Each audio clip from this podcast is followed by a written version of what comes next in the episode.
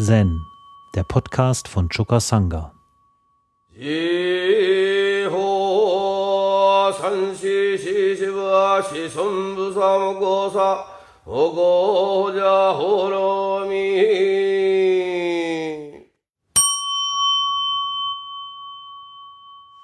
So, das heutige Koan stammt wieder aus dem Katoshu. Lanjongs Hölle. Zui Langjong fragte Joshu,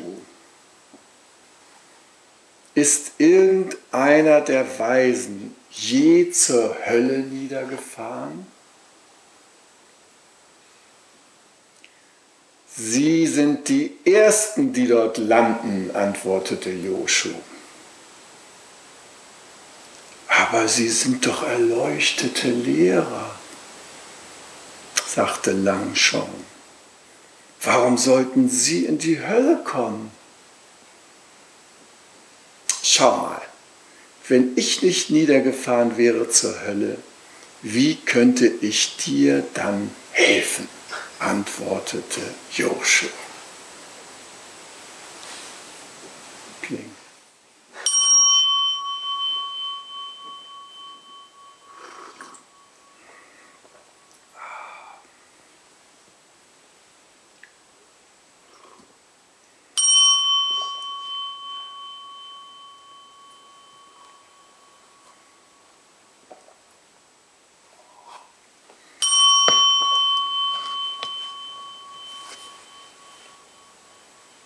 Ja.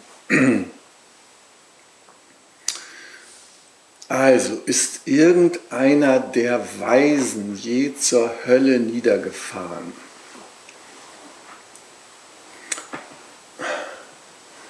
Was ist mit Hölle überhaupt gemeint? Ja? Also Hölle ist so ein Begriff jetzt aus unserer Kultur. Da kennen wir so wenn man so vom Mittelalter her kommt, da ist die Hölle so ein äh, heißer Fuhl in irgendwo in der Erde, ja, da, ähm, den durchschreitet man, bevor man ins Fegefeuer, äh, bevor man ins Paradies überhaupt eingehen kann oder man bleibt dafür ewig und so weiter. Und ähm, also ein ähm, Ort, der aber auch nach unserer Kultur in erster Linie ein geistig-psychologischer Ort ist. Also ähm, zwar wird das so auf mittelalterlichen bildlichen Darstellungen von Bruegel und anderen, da kann man also sehen, wie die Menschen da kochen und auch wenn man Darstellung des buddhistischen Rades des bedingten Entstehens sieht, dann kann man da also drastische Darstellung der Höllenwelten sehen. Ähm, aber trotzdem, äh, der Standort ist immer ein psychologischer, nach buddhistischer Auffassung. Ja. Hölle ist etwas gut. Es gibt eine äußere Hölle, aber vor allem gibt es eine innere Hölle. Ja. Ähm, ich habe euch ja schon öfter mal den Witz erzählt, äh, dass ein junger Mann also in die Hölle kommt, ja, nach einem Verkehrsunfall, ne, ein bisschen zu schnell gefahren zwischen Stahlberg und Nienburg gibt es so eine bestimmte Ecke. Da hat es ihm rausgehauen und er hat auch gleich noch drei mitgenommen. Jedenfalls, er erreicht die Hölle und dann steht gleich zur Begrüßung der Begrüßungsteufel da und nimmt ihn in Empfang und sagt, komm, ich zeige dir das mal hier alles.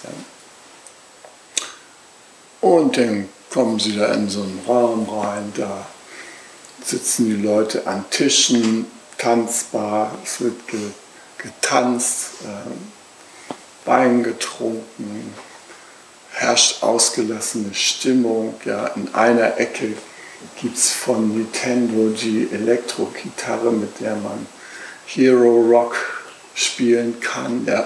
Also alles da, was das Herz sich so wünscht. Ja. Und dann, dann sagt der junge Mann zum Begrüßungsteufel, naja, das ist ja hier wohl nicht die Hölle, ja? Doch, sagt der Teufel, das ist die Hölle. Dann führt er ihn weiter, dann kommen sie am Strand, ja. Da grillen die Leute in der Sonne, äh, bräunen sich, liegen da mit und ohne Übergewicht und schlecken da ihr Eis und springen ins Wasser. Und, und wieder sagt der junge Mann, das ist doch hier nicht die Hölle. Ach doch, sagt der Teufel, du bist mittendrin. Ja. dann geht er noch ein Stück weiter und dann sieht man so von Weitem, sieht man da so Kessel ja, und äh, Flammen da drunter und man hört auch so Schreie, Folterschreie und so. Ah, sagt der junge Mann, jetzt kommen wir der Sache näher. Nee, sagt der Teufel, das ist nur die Sonderabteilung für die Christen. Die wollen es nicht Gut, und was bei dem, Sitz, bei dem Witz meistens noch nicht erzählt wird, ist, dann hinter diesen Kesseln, da gibt es dann noch so ein tempelartiges Gebäude. Ne? Das ist eine Sendo, ja. Und das ist die Fachabteilung für Buddhisten. Die sitzen sich da die Knie wund ja, und meinen, das würde ihrer geistigen Entwicklung gut tun. Ne? Also, so, Hölle ist ein, ein geistiges Phänomen. Und äh, ich erinnere mich, dass ähm, ich, mh, hm, als unser Roshi umgezogen war ins Hokoji, ähm, da hörte ich, dass also die Praxis enorm in ihrer Strenge angezogen hatte und äh, hörte von Leuten, die also nur kurz mal rübergefahren waren und sofort wieder umgekehrt waren. Und ähm, äh, tatsächlich hatte ich ja auch schon erlebt, unseren wunderbaren Jiki Ichi-san, der den Kisaku in einer Weise zu gebrauchen pflegte, dass man allein schon eine physische Verwandlung erlebte, wenn er angewendet wurde. Ja? Also die Zellen waren nicht mehr an derselben Stelle wie früher, wenn er ihn gebraucht hatte. Und ähm, er stellte sich also dann vor einen auf. Äh, der Stock lag parallel zu seinem Rücken und mit einem mächtigen Schlag hieb er auf den eigenen Rücken dann ein, also auf meinen zum Beispiel. Und dabei sauste der Stock mit einer derartigen affenartigen Geschwindigkeit am Ohr vorbei, dass man es pfeifen hörte. Und manchmal wurde das Ohr auch noch leicht touchiert, dann hatte man noch eine längere Erinnerung daran. Jedenfalls, also da waren äh, sehr intensiver Gebrauch des Schlagstocks, da des Wegstabs, hätte ich fast gesagt, Schlagstock, Wegstabs, war da üblich und ja, auch noch andere, ähm, noch andere strenge Rituale, äh, von denen berichteten andere da. Und ähm, ich habe mir gesagt, ich lasse mich nicht in die in die Vorstellung von Hölle hier verwickeln. Und bevor ich meine eigene Japanreise ins Hokuji antrat, äh, gab ich mir selber eine Affirmation mit auf den Weg, nämlich ich habe mir gesagt, ähm, ich bin ein Segen für alle, die ich da begegne im Hokuji und alle, die mir da begegnen, sind ein Segen für mich. Und dann kam ich da an und ähm, äh, Eckhard Gattermann, der war gerade am Abreisen ja, aus Wilhelmshaven, einer von Roshis Dharma-Nachfolgern. Und, und, der warnte mich gleich, da wäre ein ähm, koreanischer Zen-Mönch, äh, so ein alter und ähm, der hätte das auf die Ausländer abgesehen und würde die von nach Strich und Faden kujonieren, bevormunden, ihnen vorschreiben, was sie zu tun hätten und so weiter. Und der war auch unübersehbar, es war auch so ein Hügel von Mönch. Und äh, Shisan. Und ähm, Shisan selbst ähm, beobachtete ich da in seiner Praxis. Also ähm, er schlief chronisch ein, er konnte das irgendwie nicht verhindern. Dann kam Ichisan mit dem Höllenknüppel da vorbei. ähm, Ichisan war, äh, der Shisan war in dieser Haltung, dann kam er für den Kesako-Gebrauch kurz hoch, ja, dann kriegt er da mächtige Wegschläge verpasst und kaum war der schon dann ich habe wieder in diese äh, fortgeschrittene Segelstellung. Ja. Und ähm, Ichisan hat das mal so genervt, dass er ihn dann ähm, einen ganzen Tag lang auf dem Betonboden vor der, äh, vor der Sitzmatte ohne Kissen und sowas hat äh, sitzen lassen, in der Hoffnung, dass der da wach bleiben würde. Aber tsch, kaum fing das Sitzen an, dann ist er wieder also abgetreten. Ja. Und, aber während Samu war der hellwach und ähm, tatsächlich, also ähm, ich war ihm zugeteilt worden und ähm, so seine Art war dann einem sozusagen, jetzt hol mal einen Lappen, jetzt hol mal heißes Wasser, jetzt tu mal den Lappen in das heiße Wasser rein, jetzt bring mal den Lappen aus, jetzt hol den mal raus und jetzt zieh mal an der Latte da lang und so weiter. Und dann feg mal da die Tatami, nimm mal den Besen und häng den da wieder hin. So. Und ich konnte mir also vorstellen, was Eckhart da mit seinen speziellen Leiden gemeint hatte, die er da erlebt hatte. Aber ich war jetzt mit der Affirmation da. Also ich bin ein Segen für alle und alle sind ein Segen für mich.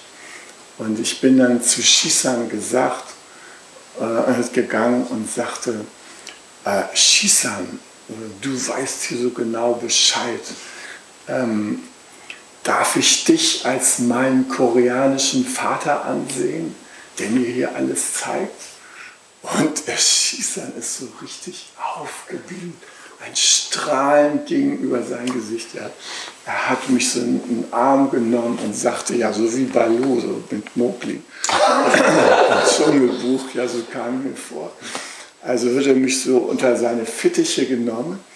Und von dem Tag hatte ich eine unglaublich freundschaftliche Beziehung zu ihm.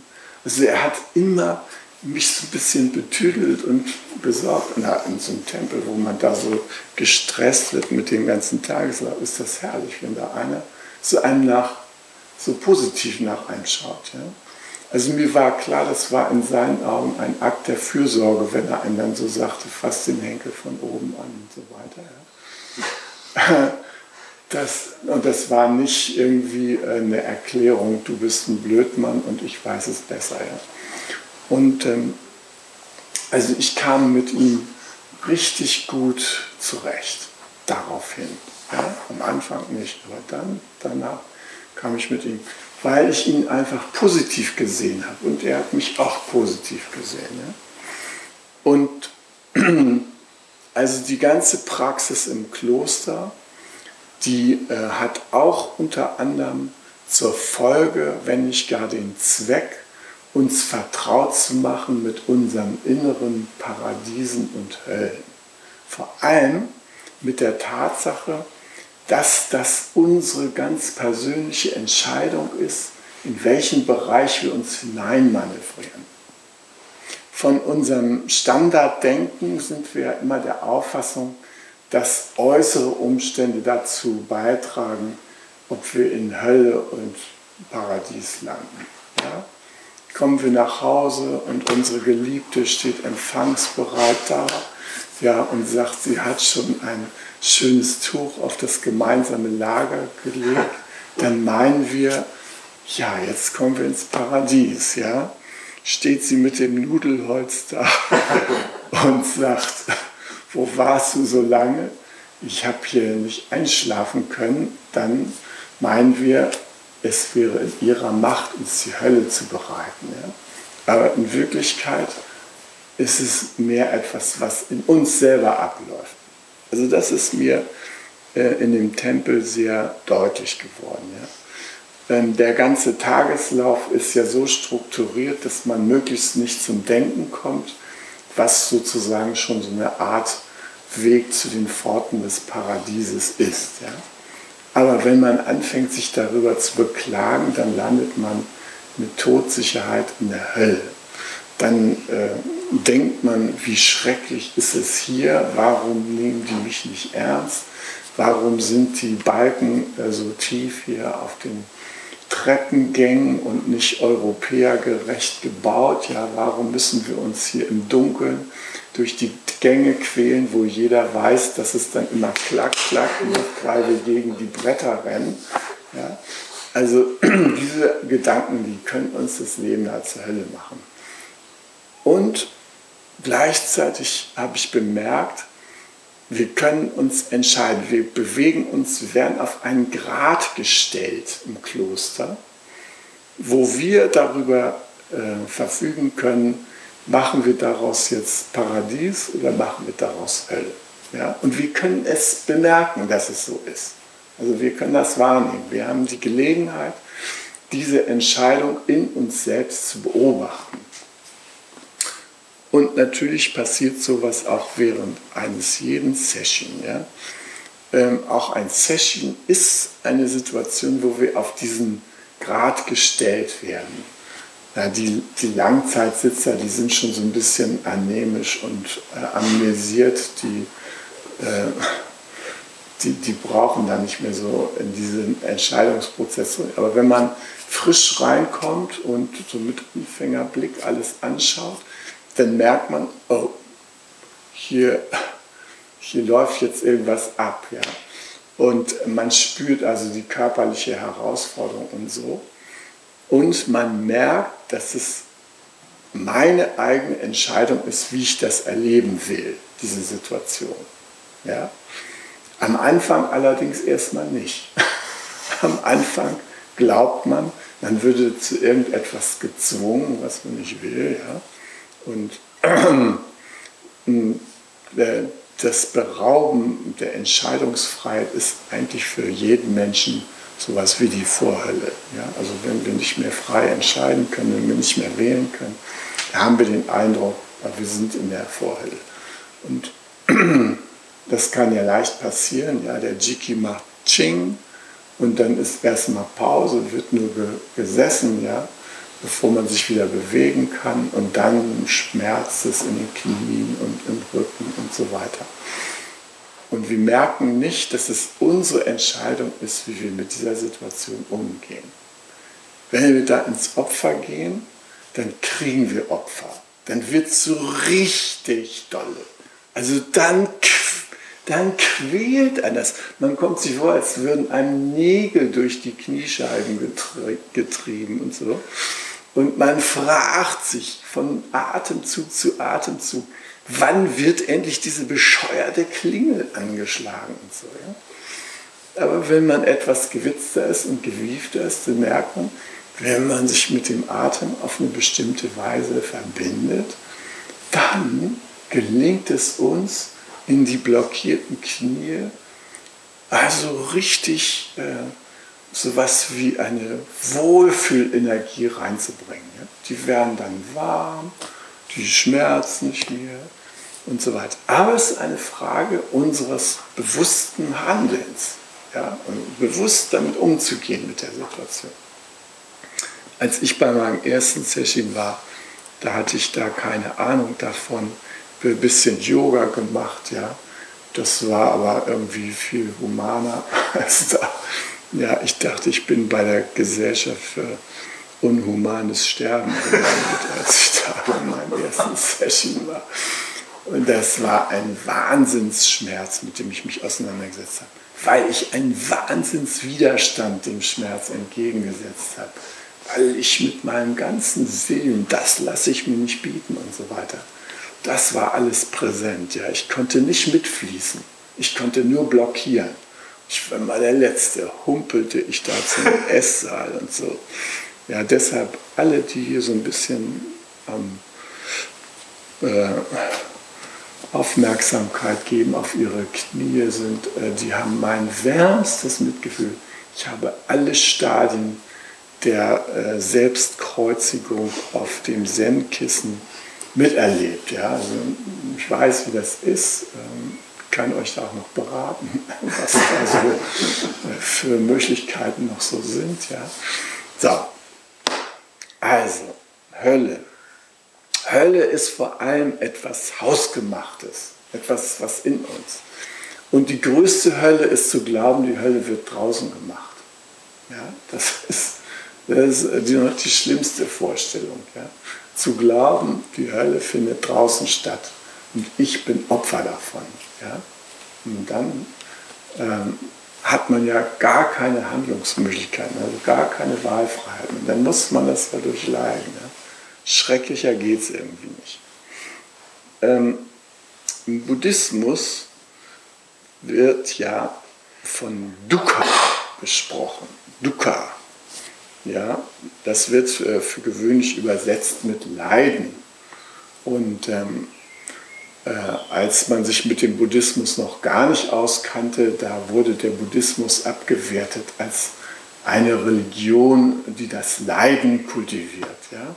Wahrscheinlich ist auch mal so jemand zum Session gegangen, ja, war beim ersten Tag dabei, hatte keine Ahnung vom Sitzen, hat sich da reinbegeben und hat gesagt, nie wieder. Ja? Leiden, die, die kultivieren da das Leiden und so weiter. Tatsächlich ging es dem, Bud dem Buddha natürlich darum, das Leiden zu transformieren ja, in Sukha. Sukha ist das Wohlergehen. Ja. Eigentlich geht es im Buddhismus darum, wie komme ich zum Wohlergehen. Und der Begriff Dukkha, der ist, um das so plastisch zu machen, der, der verwendet das Bild einer blockierten Radnabe. Ja? Stell dir vor, du bist mit dem Auto unterwegs ja, und alle vier Bremsen sind festgefressen. Ja, ja. Scheiß Situation. Ne? Kommst nicht vor, du kommst nicht zurück. Ja? Diese Art von Zuständen, diese blockierten Zustände, das ist das, was im Buddhismus als Leiden aufgefasst wird. Wenn wir blockiert sind, wenn wir nicht weiter können, wenn wir nicht mehr ein noch aus können, ja? Wenn sozusagen das Rad sich nicht mehr drehen kann. Sukha ist der entgegengesetzte Zustand. Das Rad ist geschmeidig, dreht es sich um die Narbe. Alle Prozesse laufen wie von selbst. Wir sind im Flow des Lebens, wie man heute sagt. Ja? Flow-Zustand. Neueste Managementstrategien versuchen ihn anzustreben. Ja? Also das braucht eine Mix Mischung aus Herausforderung, damit es nicht langweilig wird. Dann blockiert man mich auch. Oder nicht überfordert wird. Ja?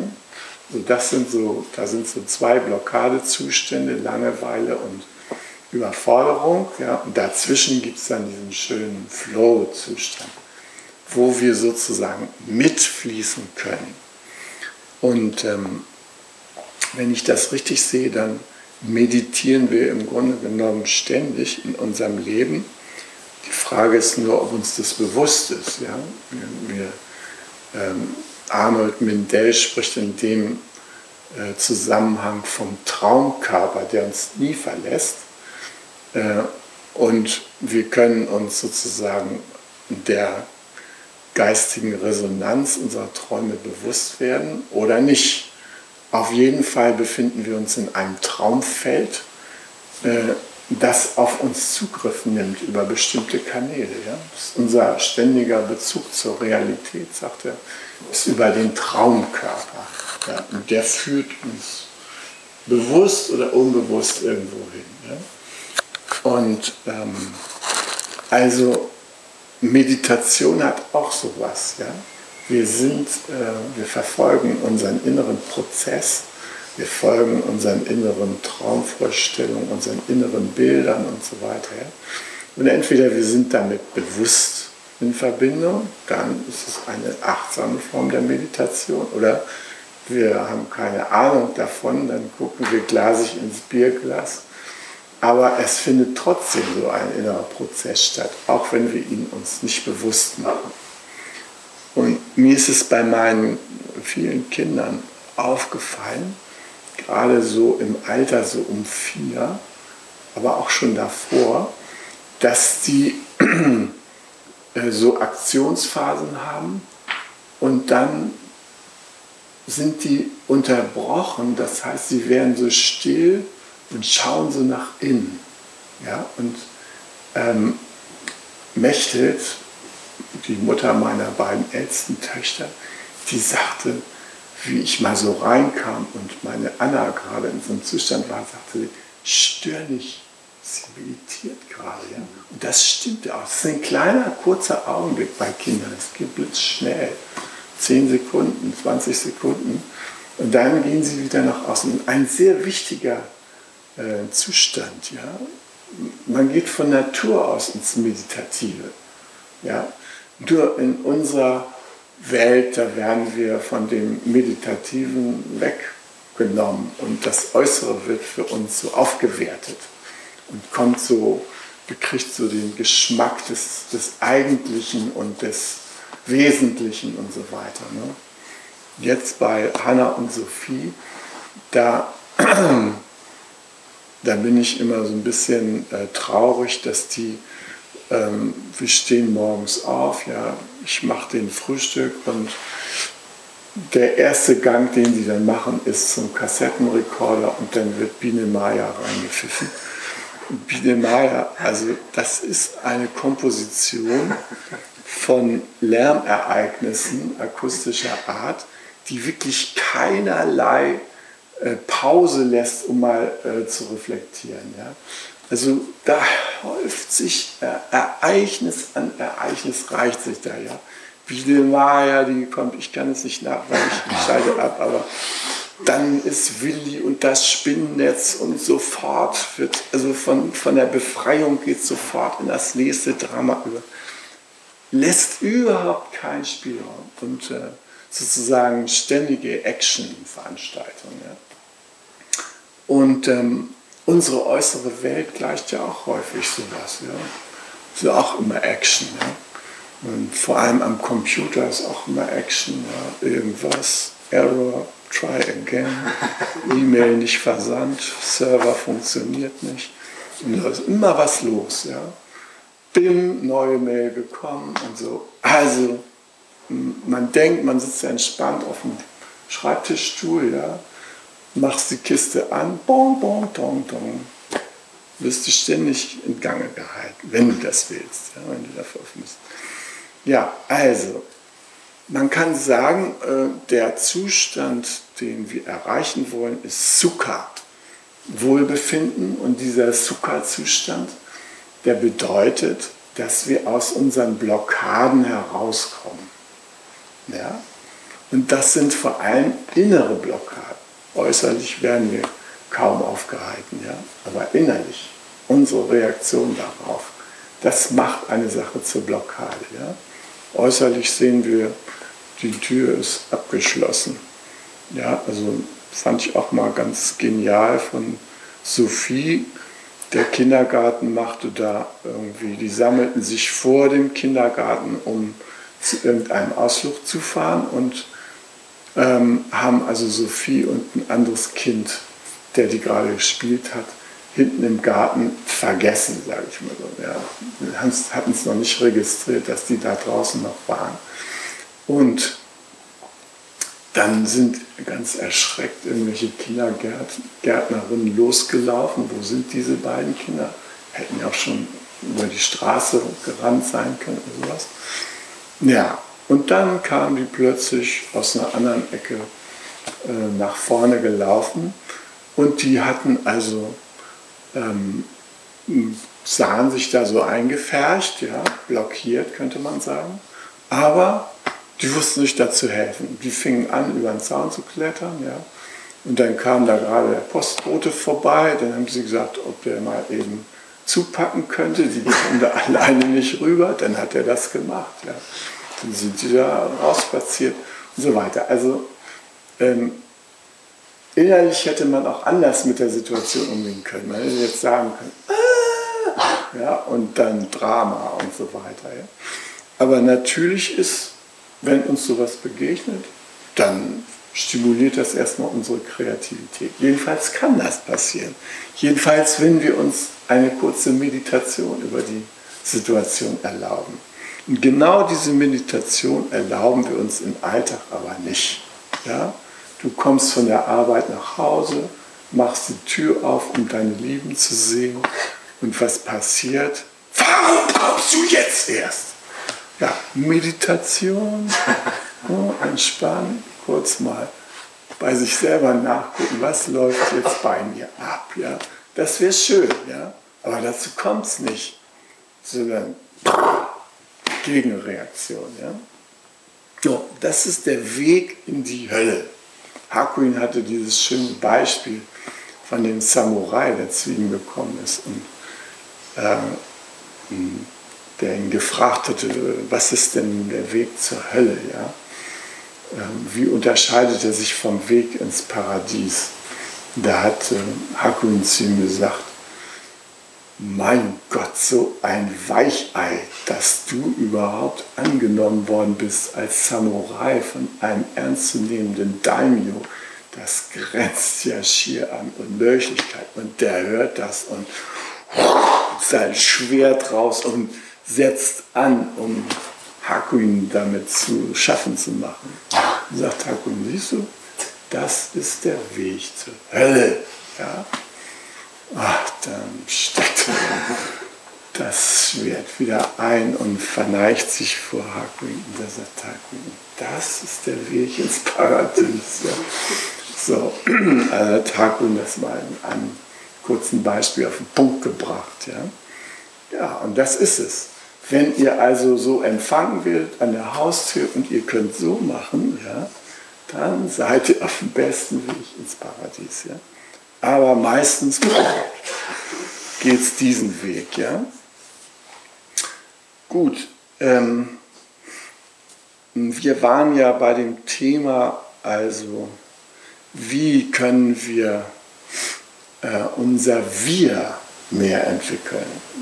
Das hatte ich ja zu Anfang schon gesagt. Ja. Also wie können wir unsere Beziehung von Blockaden entstören? Ja. Wie können wir die Blockaden also transformieren? Das ist irgendwie so ein großes Thema, mit dem wir zu tun haben. Ja. Denn äh, Tatsache ist, dass wir menschheitsgeschichtlich nicht nur äußerlich durch Globalisierung, sondern auch innerlich mehr in einen Wir-Zustand kommen. Ja. Also es wird immer deutlicher, dass das, was wir erleben, mit dem Erleben anderer auch zu tun hat. Ja. Na, jetzt gehen die Ölpreise hoch und die Nahrungsmittelpreise hoch und wir merken, dass das hat irgendwie etwas mit unserer Lebensweise zu tun. Ja. Und äh, wir, wir, können diese Kausalketten nicht genau verfolgen, wie das dazu kommt. Und wir können auch, aber es, es wird immer aufdringlicher, ja, dass wir nicht getrennt sind von den globalen Prozessen. Wir können uns immer weniger dieser Erkenntnis entziehen. Ja? Man kann auch so ein bisschen so auf reicher Mann machen und sich hinter Mauern in Lima Miraflores verschanzen, aber irgendwann muss man doch mal wieder zur Kirche, um da irgendeinen Verwandten zu beerdigen. Und genau dann wird einem also das Geld geraubt oder sonst irgendwas passiert. Ja? Also der globale Zusammenhang ist unentrinnbar. Wir, wir können uns dem immer weniger entziehen. Ja? Ah, die Wissenschaft von der Ölindustrie bezahlt, äh, behauptet, ja, also die Erde erwärmt sich ganz langsam, macht euch keine Sorgen, wir haben alles im Griff. Ja? Jetzt ist ja dann die Polarstern äh, zum Nordpol unterwegs, äh, aus gutem Grund, ja? Weil nämlich entgegen aller wissenschaftlichen Voraussetzungen das Polareis um 20 Prozent abgenommen hat, ja, in einem Jahr. Das ist enorm. Also da sind Prozesse im Gange, die können wir überhaupt gar nicht mehr äh, steuern oder sowas auf so eine üble, äh, übliche Art, sondern wir können, wir, können, wir können uns die nicht entziehen. Ja? Jürgen und Katharina, die haben es gut, die haben ja jetzt so eine, äh, so eine ökologische Nische da für sich gefunden, wo sie da nur lachen können, wenn die Ölpreise hochgehen, ja, was den normalen Familienvater jetzt zum Wahnsinn treibt. Das äh, kommentieren die mit sowas wie Selbstschuld oder sowas. Ne? Früher mal aufgepasst und so. Ähm, oder kommt doch zu uns, es ist schön warm, auch ohne Heizung. Aber so, ähm, also wir, wir, wir sind, wir sind äh, von den Auswirkungen unseres eigenen Handelns betroffen und können uns dem nicht mehr entziehen. Und wir können nicht mehr in dieses höllische Bewusstsein des Getrenntseins gehen. Ja? Es nützt uns nichts mehr. Es ist irgendwie eine Sackgasse, das ist offensichtlich.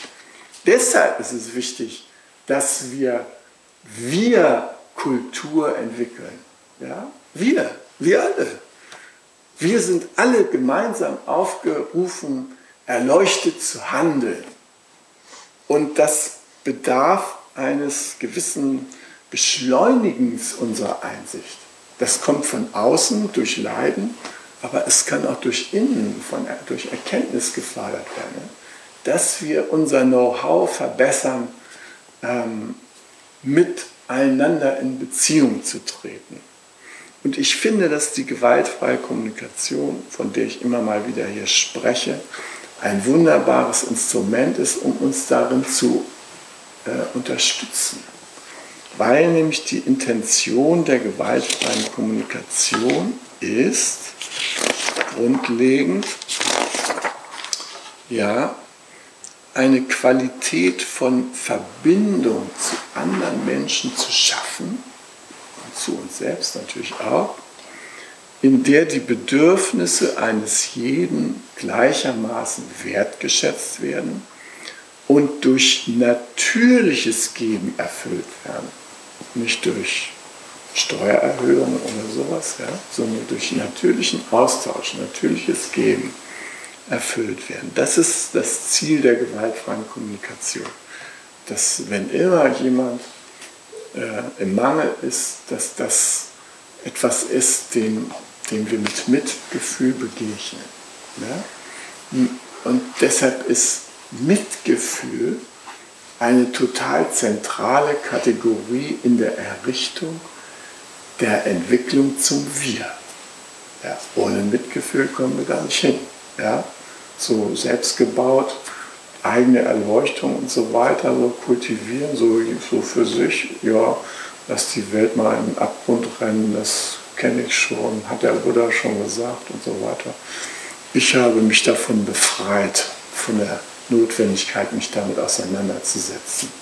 Ich weiß, was los ist und so weiter. Nee, ist nicht mehr. Konnte man mal so vorübergehend als Etappe machen, aber ist zu Ende. Ja? Wir können jetzt nur noch gemeinsam diesen Prozess machen. Wir sind aufeinander angewiesen. Und das bedeutet, jeder ist wichtig. Jede ist wichtig. Wir können auf niemanden verzichten die Bedürfnisse eines jeden Menschen sind bedeutsam. Wenn wir davon ausgehen, haben wir eine ganz neue Perspektive. Ja? Oder jedes Wesens ist von Bedeutung. Im kleinen Königreich Bhutan, da haben Jürgen und ich erfahren, dass die Staatsmaxime ist, mögen alle Wesen glücklich sein. Der König, das Parlament, die spirituellen Oberhäupter machen sich irrsinnige Gedanken, was kann man, wie kann man mit den Ressourcen und allem in dem Land umgehen, damit alle Wesen da glücklich sind. Das ist die Staatsmaxime. Ja? Und die haben viele Schritte unternommen, um das auch umzusetzen. Also natürlich spielt Meditation eine große Rolle. Ja? Also der Buddhismus ist da Staatsreligion. Das bedeutet, Meditation ist eine Art Grundlage, auf der sie da aufbauen. Und hm, es bedeutet aber auch, dass die Bedürfnisse eines jeden ernst genommen werden. Und das sind vor allem aus Staatssicht das Bedürfnis nach Bildung und das Bedürfnis nach Gesundheit. Ja, das sind zwei ganz zentrale Punkte. Und natürlich auch das Bedürfnis, äh, sich mit eigenen Mitteln irgendwie über Wasser halten zu können, also einer gewissen materiellen Grundausstattung. Und alle drei Sachen werden in Bhutan sehr ernst gepflegt. Ja? Also es gibt das Angebot der freien Heilfürsorge. Man kann wählen zwischen naturmedizinischer Behandlung und allopathisch, könnte man sagen, allopathischen Vorgehen. Ähm, das gilt für die Bildung. Alle haben die Möglichkeit, in die Schule zu gehen. Und das gilt für die soziale Absicherung. Wenn jemand nicht auskommt, dann beantragt er da in Bhutan nicht Sozialhilfe, sondern macht eine Eingabe, dass er mehr Land braucht. Ja? Und dann wird ihm ein Stück Land zusätzlich zugeteilt aus öffentlichem Besitz. Ja? Und damit kriegen die viel geregelt.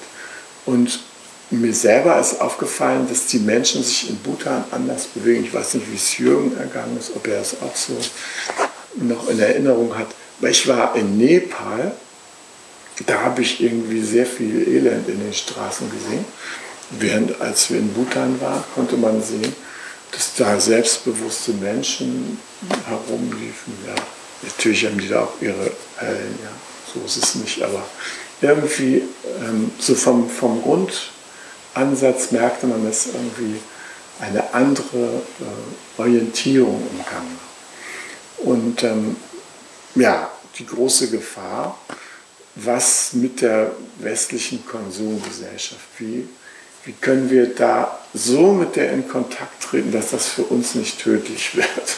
Ja, das ist ein großes Problem und das versuchen sie halt dadurch zu lösen, indem sie sagen, also einmal wöchentlich fährt ein Jet mit 50 Sitzplätzen von Bhutan zur Außenwelt und dann können da Leute einsteigen und zu uns kommen und nach einer Woche reisen sie wieder ab. Ja? Dann kommen die nächsten. Äh, mehr verkraften wir nicht so deren Vorstellung, jedenfalls auf dem Luftwege. Ja. Und ähm, als wir da waren, gab es ein Internetcafé in ganz Bhutan, in Thimphu. Ja. ja, also gut. Die gewaltfreie Kommunikation versucht also wirklich, ähm, die Bedürfnisse eines jeden Wesens wertzuschätzen. Ja. Und ähm, dass die Bedürfnisse gehören zu unserer Buddha-Natur. Man könnte auch sagen, sie verneigt sich in gewisser Weise vor unserer Buddha-Natur, vor unserem So-Sein. Ja? Es wird nicht gesagt, wenn einer sagt, äh, oh, ich brauche mehr Nähe, ich brauche mehr Kontakt und so weiter, dann wird dem nicht zugerufen, reiß dich mal zusammen, ja, äh, deine Großeltern, die haben ganz andere Sachen mitgemacht, die waren vor Stalingrad, da gab es auch nicht ständig Zuckerschlecken. Ja? Überleg dir das mal. Ne? Und jetzt hier immer so wehleidig, weil mein Bedürfnis nicht gleich erfüllt ist. Dieses Klagen auf hohem Niveau, das nervt mich hier. Ne? Nee, gewaltfreie Kommunikation bedeutet, alle Bedürfnisse sind bedeutsam. Und gleichzeitig bedeutet es aber auch, dass wir uns nicht ähm, abhängig machen. Also, dass wir daran nicht festhalten. Ja? Das ist eine Form der Blockade auch.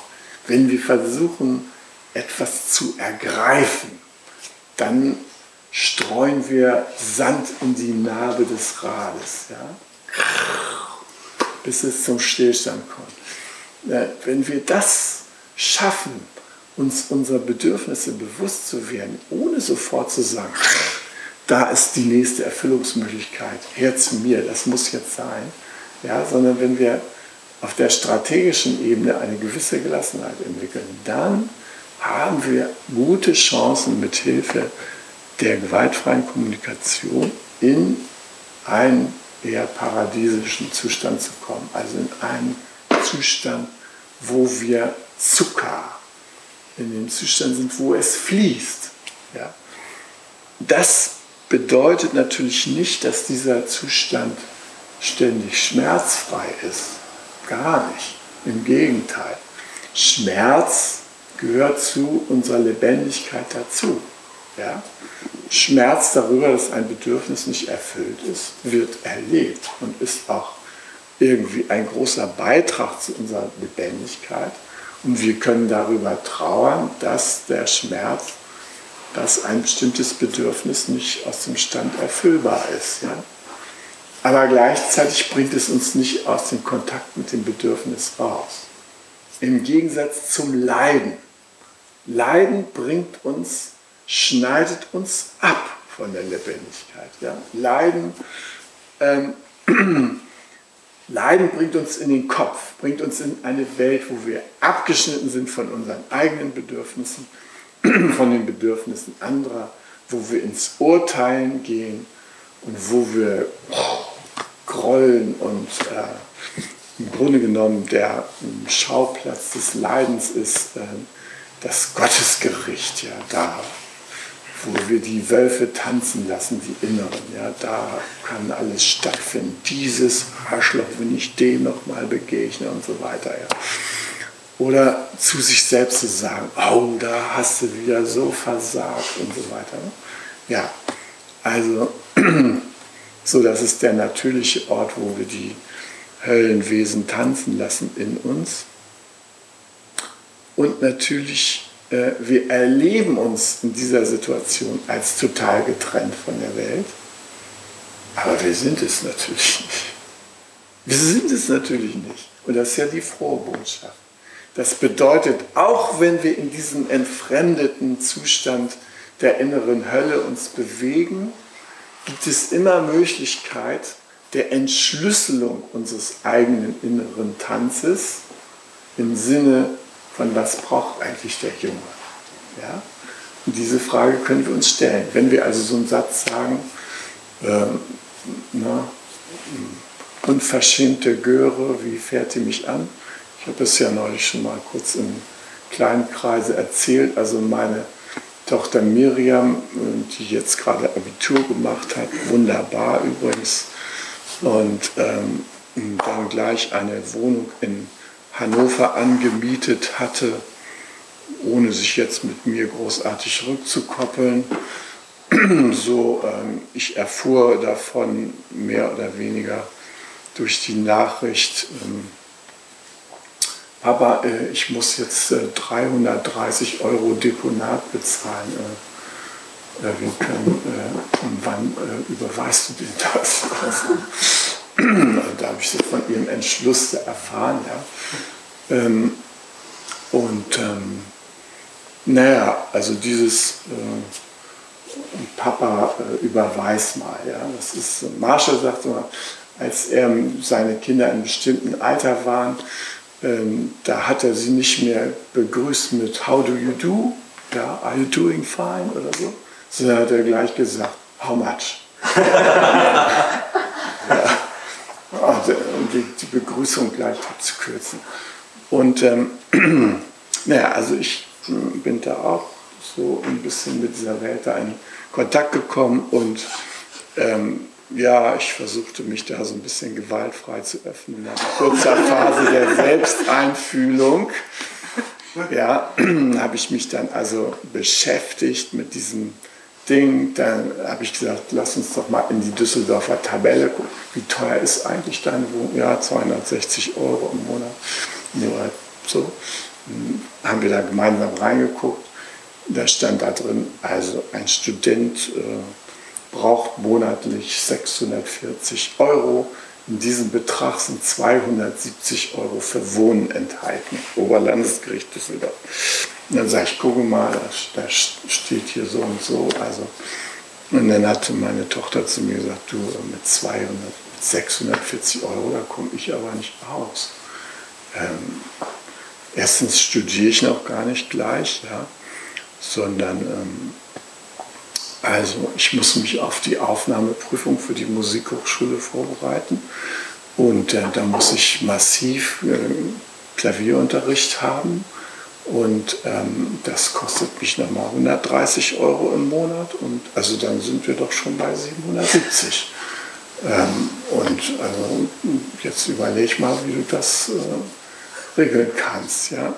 Das brauche ich. Dann habe ich gesagt, naja, also du sprichst mich als erwachsener Mensch an und brauchst meine Unterstützung. Äh, wie wäre es, wenn du auch selber da so einen kleinen Beitrag leisten könntest, vielleicht eine Arbeit aufnehmen oder so. Da sagte sie, nein, das kann ich nicht, denn ich muss ja auch noch einen Haushalt führen. Ja? Also ihren studentischen Haushalt. Naja, also da habe ich das in Frage gestellt. Natürlich war ich dann schon im Tonfall etwas gereizter. Und dann sagte sie den historischen Satz zu mir, also Papa, eins möchte ich mal sagen, für dich scheine ich nur noch ein Kostenfaktor zu sein. Wenn du mir mal so begegnen wirst, nur 10% von dem, was du in deinen Kursen und Sessions immer der Öffentlichkeit verkündest, das mir gegenüber anwenden wirst, dann wären wir mit diesem ganzen Problem schon längst durch. Ja, so. so die klassische, ja gut, also dann, das ist der Weg in die, in die Wolfswelt. Ja? Also wenn ich so einen Stimulus kriege, fragt man sich ja, zwei Jahre Buddha-Unterricht, zwei Jahre Schulung im GFK-Denken und so weiter, ist das alles spurlos an deiner eigenen Brut vorbeigegangen. Ja? Und so, das sind dann so die Wölfe, die dann anfangen zu tanzen, ja? oder unverschämt. Ja? Ähm, ich bin hier schon die ganze Zeit beschäftige ich mich mit Problemen, die eigentlich gar nicht meine sein müssten. Ja? Und so, also, na, so in dem Sinne. Ne? Gut, und wenn das passiert, dann trennen wir uns, wir gehen in das Bewusstsein der Getrenntheit und das ist Leiden. Leiden pur. Ja? Wenn immer wir in diese Welt der, des Beurteilens, der Bewertung, der Abtrennung und so weiter gehen, das ist Leiden pur. Das ist echtes Leiden. Ja? Das, das ist auch schmerzhaft, aber das ist vor allem Leiden im Sinne von Jetzt bin ich blockiert. Ja? Jetzt, jetzt ah, kein Ausweg mehr. Ja, kann man nur noch Beziehung abbrechen. Soll die Göre sehen, wie sie klarkommt. Ja? Irgendwie sowas. Tut man natürlich nicht. Ein bisschen Zen-Meister ist ja auch noch im Hintergrund. Aber ich sag's mal, so, so sind diese Mechanismen, die ins Leiden führen. Ja? Wenn wir in diese geistige Welt gehen, ja, wenn wir daraus nicht wieder zurückkehren. Und die Rückkehr ist eben, sich dieses unglaubliche Auftreten der inneren Wölfe überhaupt erstmal klar zu machen. Zu akzeptieren, dass die da sind. Ein guter Buddhist, der hat ja keine bösen Gedanken mehr gegen die Welt. Ja? Die sind ja nur noch. Ja, reaktionslos, ne, identifizieren sich mit keinem Gefühl mehr und so. Bedürfnisse, Begehren, wozu, alles nur Gift und so, weg damit, ja. So, das ist also die ganz hohe Schule der inneren Bescheißung. Also da trennt man sich total. Das ist sozusagen doppelte Trennung, weil man die Trennung noch nicht mal mehr merkt. Sich des sich Abtrennens, sich Zurückziehens und so weiter gar nicht mehr bewusst. Das ist verheerend. Ja? Wir können froh sein, wenn uns unsere Wolfsgedanken überfallen und so richtig bewusst werden. Das ist die Chance. Ja, da können wir dann damit umgehen. Dann können wir sagen, aha, für mich ist das, wenn das und das passiert, wenn ich den und den Satz höre, dann geht bei mir die Story jetzt ab. Brumm, brumm, brumm, brumm. So, und das Beste, was ich in der Situation machen kann, ist ja, Kino auf, anschauen. Aller Ruhe, ja. Blöde Kuh soll doch selber sehen, was passiert. Die soll mir nicht nochmal kommen und schon gar nicht damit und so weiter. Ne? Lass mal alle diese Wölfe da angaloppieren.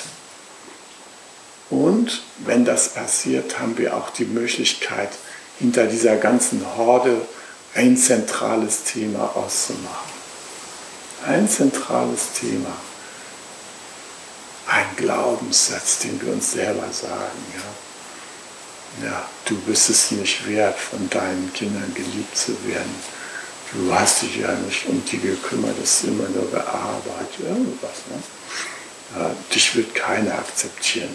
Du musst dich opfern für das Wohl anderer oder sowas. Ne?